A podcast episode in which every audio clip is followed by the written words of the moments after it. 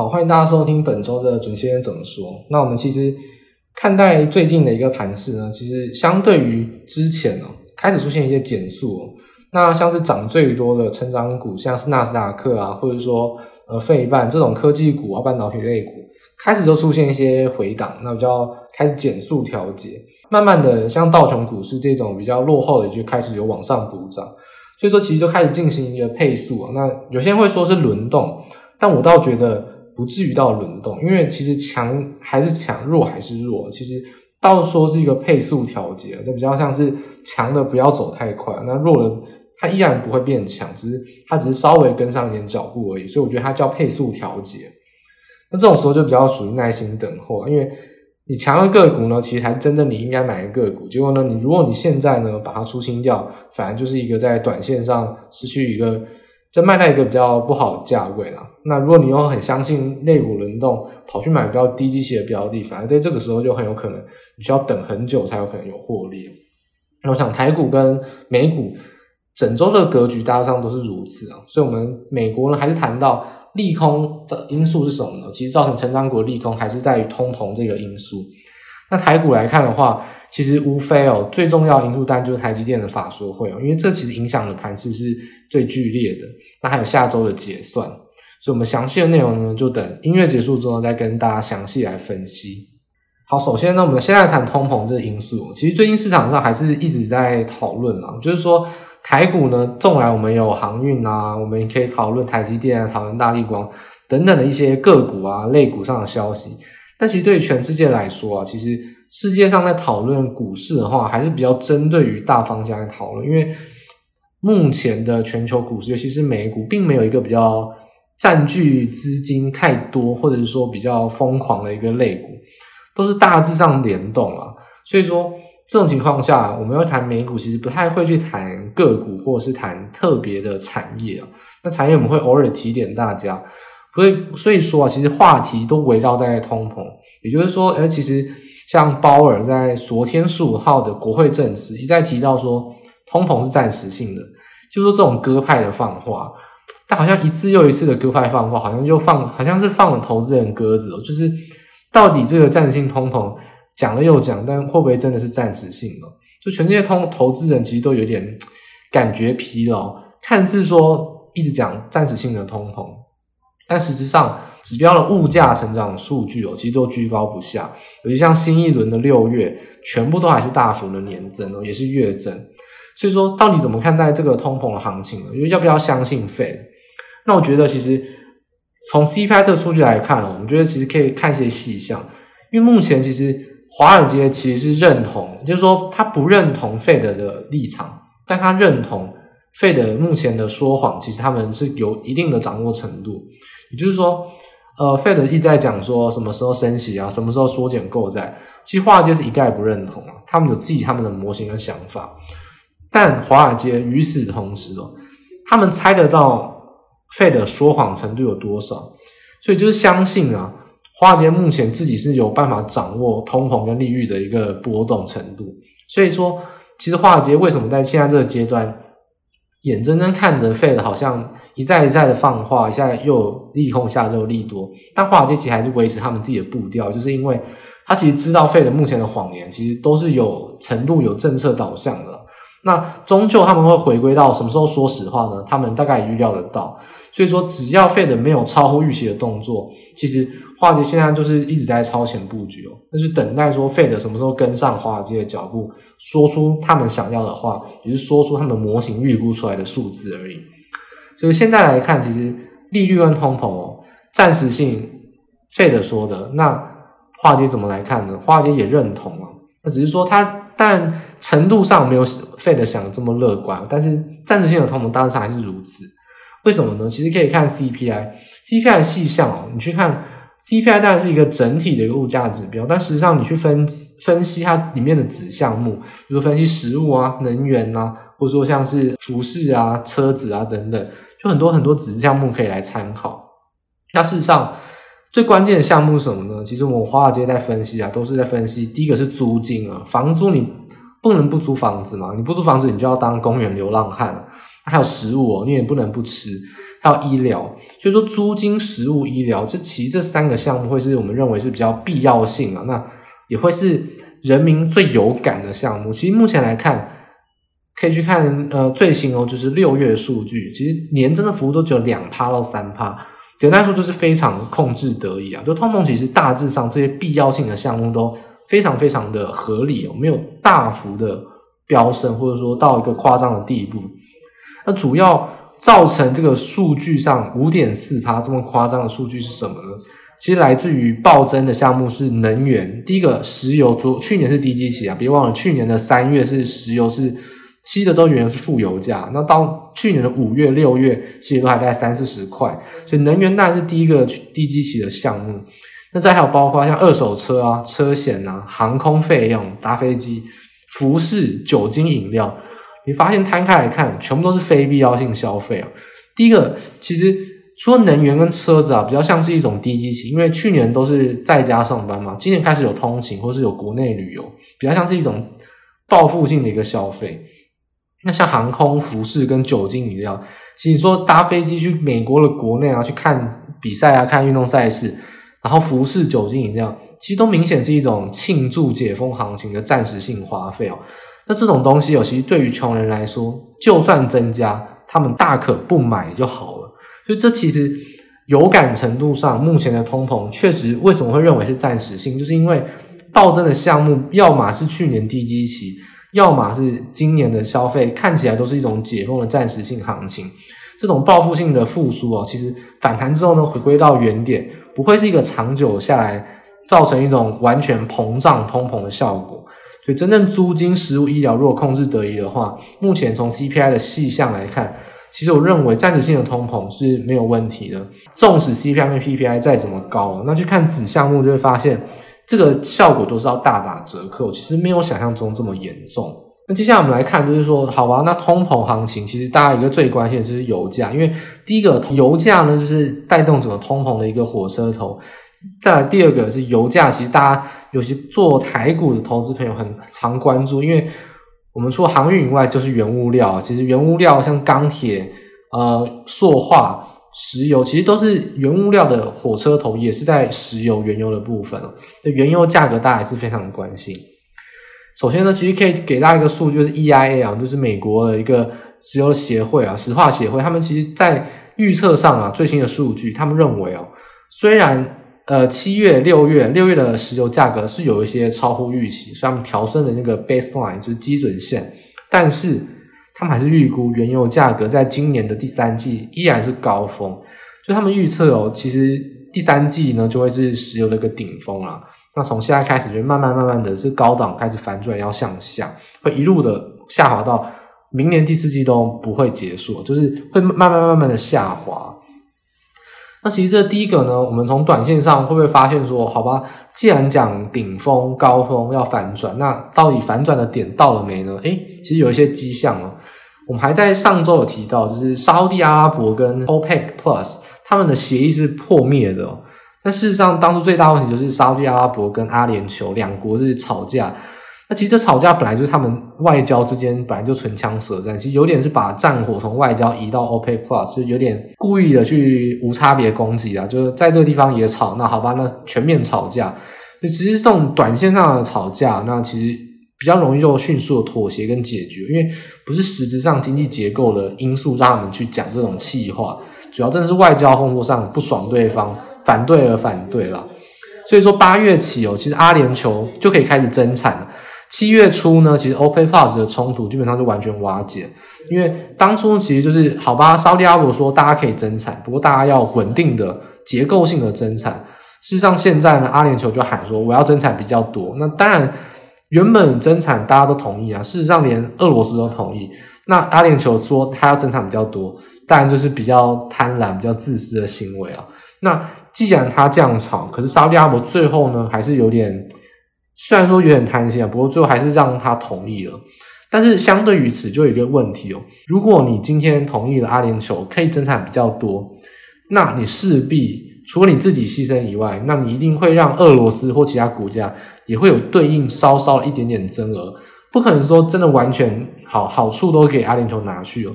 那你可以牺牲你自己，毕竟沙特阿拉伯是最大的产油国嘛，你可以自己少生产，或者自己就算不增产好，但是俄罗斯也不会傻傻就给人家把糖果吃走。那如果他增产，就算俄罗斯没有对等比例，也要增产三分之一，也要增产一半吧。就是我的增额幅度原本已经增产，再增额的幅度一定也要多多少少拿一点。所以说。这种情况下，原物料就是石油的供给哦，增产就会比较明显的出现。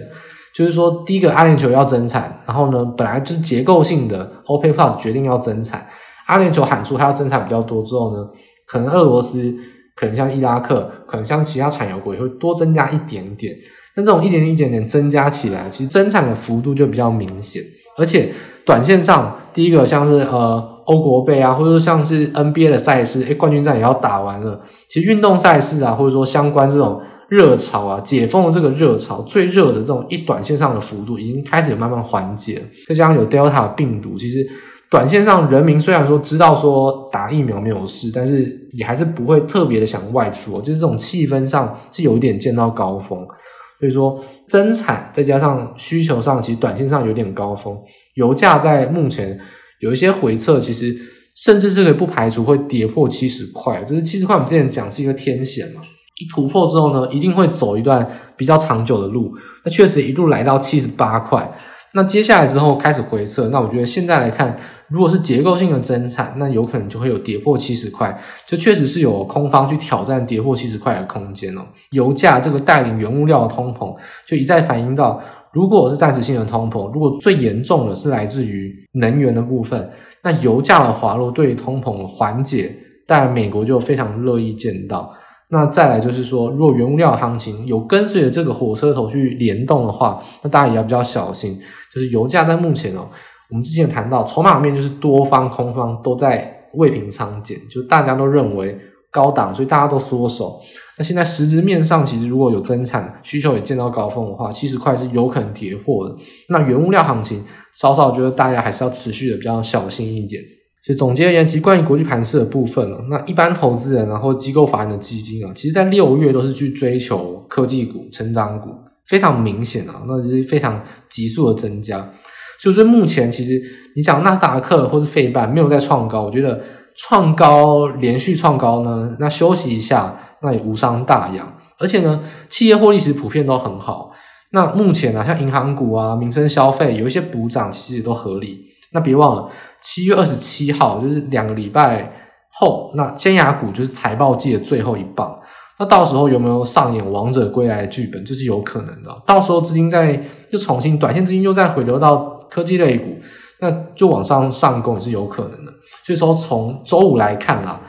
大概在六七个交易日哦，可能就会回归到科技类股。那这六七个交易日作为创高再创高再创高的一个小修正或休息，其实我倒觉得高档震荡没有办法持续创高也算是合理啊，因为总是需要休息一下。总是讲难听一点，总是需要把一些投机的比较短线的人洗出去啊。这个情况下，看待科技类股这种短线的回档，单上其实没有问题，因为七月二十七号起，建牙股利多其实都还是比较让人期待的。那这也是到时候有可能会有提前布局，或者说比较有短线上反应的一个题材。所以说，可能六七个交易日之内呢，科技股是会比较震荡的。那之后呢，还是有可能往上创高，所以这还是持续上成为一个比较配速调节啊。那创高过程之中，小小的休息的一个一周这样子。那接下来我们就来看台股的部分了。其实首要焦点当然是台积电的法说会。台积电法说会其实我觉得重点整理，网络上当然有很多可以参考。那这种客观的内容哦，那我就不再赘述。那以下就直接来讲主观的解读跟看法。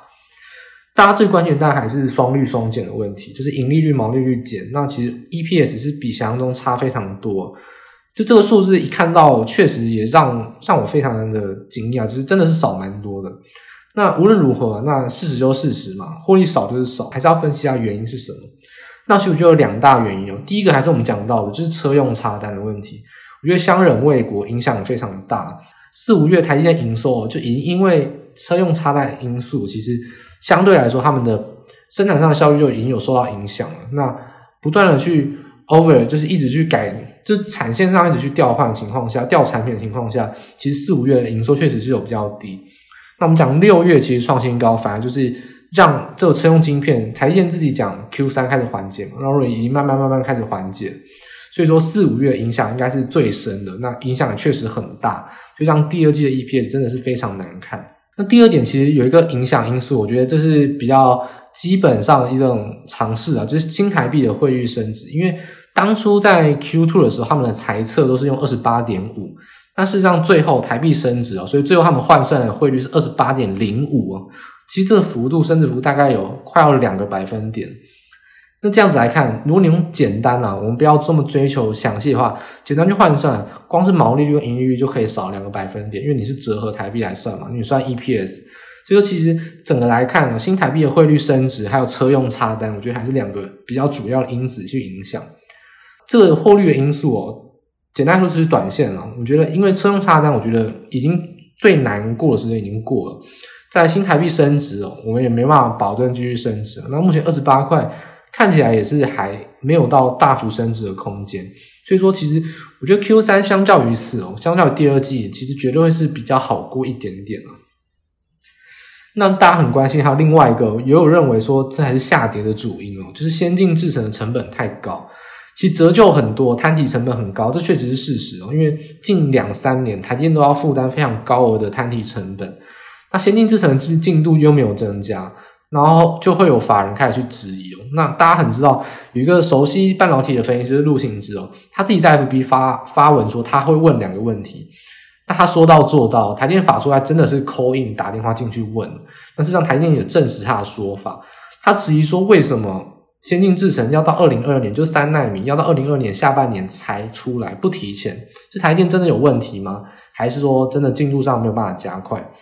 但是让台积电回这个答案呢，其实就是说实话，他就是说，因为三奈米就是配合新客户嘛，那客户新产品，大家知道手机啊或是 CPU 啊这两个是唯一有可能用到高阶制程的，他们都是倾向在 Q 三跟 Q 四发新产品，所以先进制程下单就那几家，他们用到新产品一定是最旗舰、最顶尖、最新的产品，那他们也要配合他们行销上发发布在下半季。所以台积电等于说是配合客户了，那就是说三纳米的进度也没有落后，而且它也没有赶工的必要，那就稳稳的配合在二零二二年下半年出来就好，所以没有选择提前。所以这也是证明了，就是说先进制程的客户啊，其实就是那几家啊，苹果啊、Intel 啊、AMD 就是那几家，因为 Intel 没有，就是 AMD、苹果，那未来有可能是有 Intel。那其实这样子看来，先进制程其实就是一个赌注啊，就是说。现在的赌就是一种长期投资啊，因为短线上两三年营运成本很高，那你换取就是说，你会把你的技术再往前推升，而且你的客户是愿意支持你的，所以说整体而言啦，我觉得短线上呢会有一些震荡，而且确实呢，我觉得是一个失望的行情，因为 EPS 真的比想象中掉太多了。那就算今年下半年哦有些好转，因为我们说电子旺季在下半年。但是三代免营收就是要在明年下半年之前才会出来，所以说大家不要想的太乐观。明年上半年绝对一样再炒一次话题，就是台积电成长趋缓，台积电有一堆因素为什么都没有增加？因为真正迎来大爆发会迎来在明年下半年，所以现在来看可能要等十二到十六个月，就是这么久的时间。那台积电现在就是在长期投资啊，因为先进制程这个。坎确实是要跨过去哦。那从呃五纳米到四纳米，这其实是一挂的，有点像是呃像 Intel 的所谓七纳米加加加加加加，就是一直升级。但五纳米到三纳米就是一个全新的坎，就说它为了三纳米，会为了更之后的长久发展，现在就为了要做这个事情要投资啊。那就确实在短线上就不要怪大家不客气。那我觉得以目前来看，台积电到底贵不贵？以一个世界第一啊，市值前十的公司，那技术领先，我觉得当然是没有到太贵，但绝对没有很便宜哦。就是说，对全世界投资人来说，全世界的外资会看台积电，因为它是一个国际的公司。但以台股的投资人来说，台积电不会是一个太好的标的，真的不到很便宜哦。就算世界顶尖，就算这家公司太再好，但评价就真的是不便宜哦。以目前来看。呃，你说未来的营收、未来的获利会爆发，那我们应该要把未来因素考量进来。但是别忘了，如果未来的东西是不确定性很高的，那你必须要打点折扣。所以两相比较之下，除非真的营营收盈利展现出来在财报上，否则台积电的价格，我觉得现在这个价格并不是到特别的便宜，这就是一个相对合理的价格啊。所以说，第一个对应到就是原因，第一个对应到就是台积电，可能大家要小心，就是到明年上半年都还有可能经过炒作之后呢，又再被出现利空。就是到明年下半年之前都非常的会受到压抑啊，非常多消息都是对台积电不利的。那第二点就是说，呃，当然，如果台积电没有站稳六百的话，就我们在前三个礼拜就已经分析了，电子族群要全面转强，那就是期待而已，就不会成为现实。那目前来看也确实是如此，所以电子族群的资金还是会持续的弱。那无论是航运，无论是集中在中小型的电子都好，那电子资金要大型全面的转强。目前都不会是事实，也不会是大家要可以特别期待的一个部分。那最后大家还有讨论，就是今天早上刚有一个比较新的消息啊，那我们就小小补充一下，就是 Intel 要并 Global Foundry，就是格罗方德。那其实我觉得这一点呢，都不用特别去担心或分析。第一个，长期挑战而言，台积电唯一的竞争对手还是 Samsung。那 Intel 呢，根本沾不上边，它就是。是不用考虑它会是先进制程的对手。再就是说，第二个疑点，Global Foundry 的发言人其实他们有人去问他，他是说没有讨论啊，就是说很有可能是 Intel 自己在发消息哦。Intel 最近是非常喜欢做这件事情，他自己去投书写写文稿批评台积电，接下来呢又发消息说他要并 Global Foundry，可是明明并购是你要，就算你是非合意并购，你也要跟对方讲你是非合意吧，所以目前根本没有讨论。这有点疑点了。这样就是说，就算要并购啊，Global Foundry 根本没有先进制程的技术啊。那 Global Foundry 是目前是停在十纳米啊。所以说，真的如果 Intel 并 Global Foundry，比较像是什么呢？比较像是 Intel 就干脆放弃先进制程啊，它就是要往中低阶去打了，就是要在十纳米啊、四纳米、二十八纳米要去跟别人拼了。等于说，他自己除了自己的 CPU 以外啊，他如果真的要做晶圆代工，要去切入，他还是去切中阶的了。就说最受伤惨重的是谁呢？当然就是中芯。然后呢，联电当然会受到一点影响。不过联电呢，其实联电做的是更成熟的制程，它没有在玩十四纳米或者说十纳米这一块。就联电反而它技术没那么好，反正其实在这一块啊，Intel 收购 Global f o n d 这一块，反而影响比较小。这影响最深就是中芯国际哦，所以很明显有可能美国，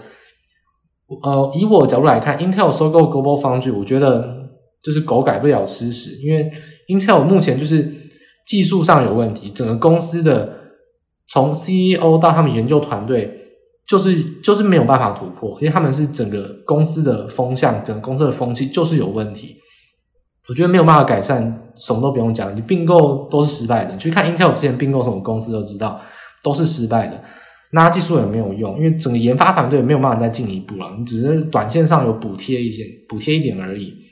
那事实上，美国为什么？会让他去做这个看起来有点诡异的事情呢？我觉得只是坦白就是要打压中国，因为刚才讲了，如果并购 Global Foundry 在十纳米啊、十纳米这种中介制程，很明显就是针对中芯国际啊，就是等于说中芯你要要用，你就是给你中国自己用，你别想要去接其他的单，因为如果像台湾 IC 设计也好，或者欧洲 IC 设计等等都好，如果你要中阶制程，那你去找 Intel 去找 Global Foundry，他就不让你去找中芯国际。所以我觉得，反而对这种第一个对这个并购消息啊，我觉得大家先不要太当真，因为 Intel 就是一家爱放消息，而且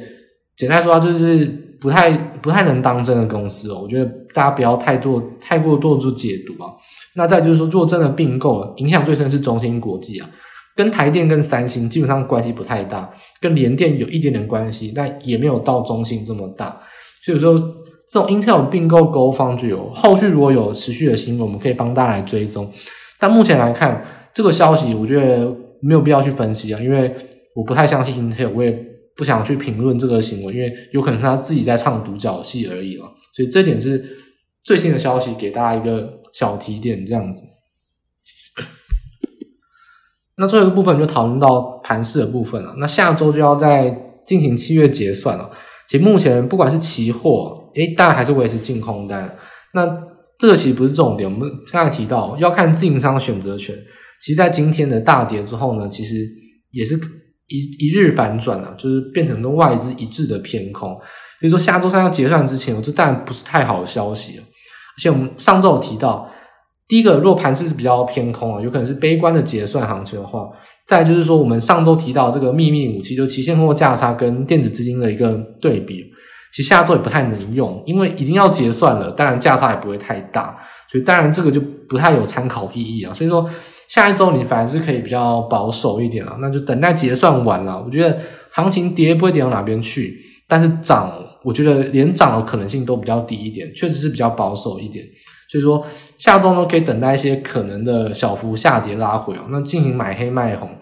这样短线的操作，或者说你就干脆等到跌的时候呢，将你的资金好好的去买进。我觉得下周不要期待大涨突破，甚至你要提防修正，这个是结算上大家比较特别小心的部分。目前所有数据来看，没有没有乐观的空间哦，目前这个不是太好的消息。下一周到周三之前，我觉得都会是相对压抑的。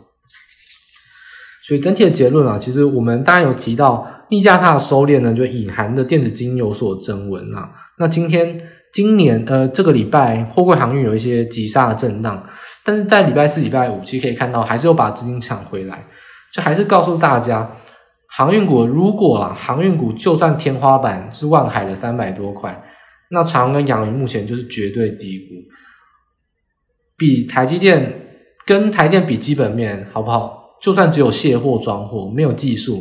但基本面就是比你便宜，这是事实。航运股目前就是便宜，所以尤其是杀原本已经是比较合理的价位，但是杀下来之后就变便宜了，等于它就是没有到合理的价位啊。所以我觉得航运会不会再吸引资金呢？我觉得下一周还是非常有可能啊，因为电子资金第一个台电不争气，缴出这么差的成绩单。那电子资金相对来说就会比较压抑一些。那航运、货运航运经由这些修正之后，也还没有回到起跌点，都还是有很多补涨的空间啊。我觉得，当然筹码乱归乱，有很多消息一下子讲阳明，一下子讲万海，一下子讲万海两亿，一下子又讲阳明增资的问题，但元大已经包销，全部吃光光，一下子讲长荣处置等等。我觉得这种短线消息都不是太大问题，因为如果它就是能稳定赚到三十二到三十五块。全世界航运股最赚的就在台湾，再来就是韩国的韩国的现代商船。除了这个以外，你会发现说，如果你去对照其他的航运股，全世界航运股其实涨幅都没有台湾多，就是因为我们获利事实上就是比别人成长还要多好几倍，所以不要轻易的看空台湾的航运类股。纵使你跟全世界比，台湾的航运类股确实都是比较有本、比较有本钱去跟别人涨比较多。那你跟台股其他类股比，你更也找不到基本面如此便宜的公司，所以货运航运股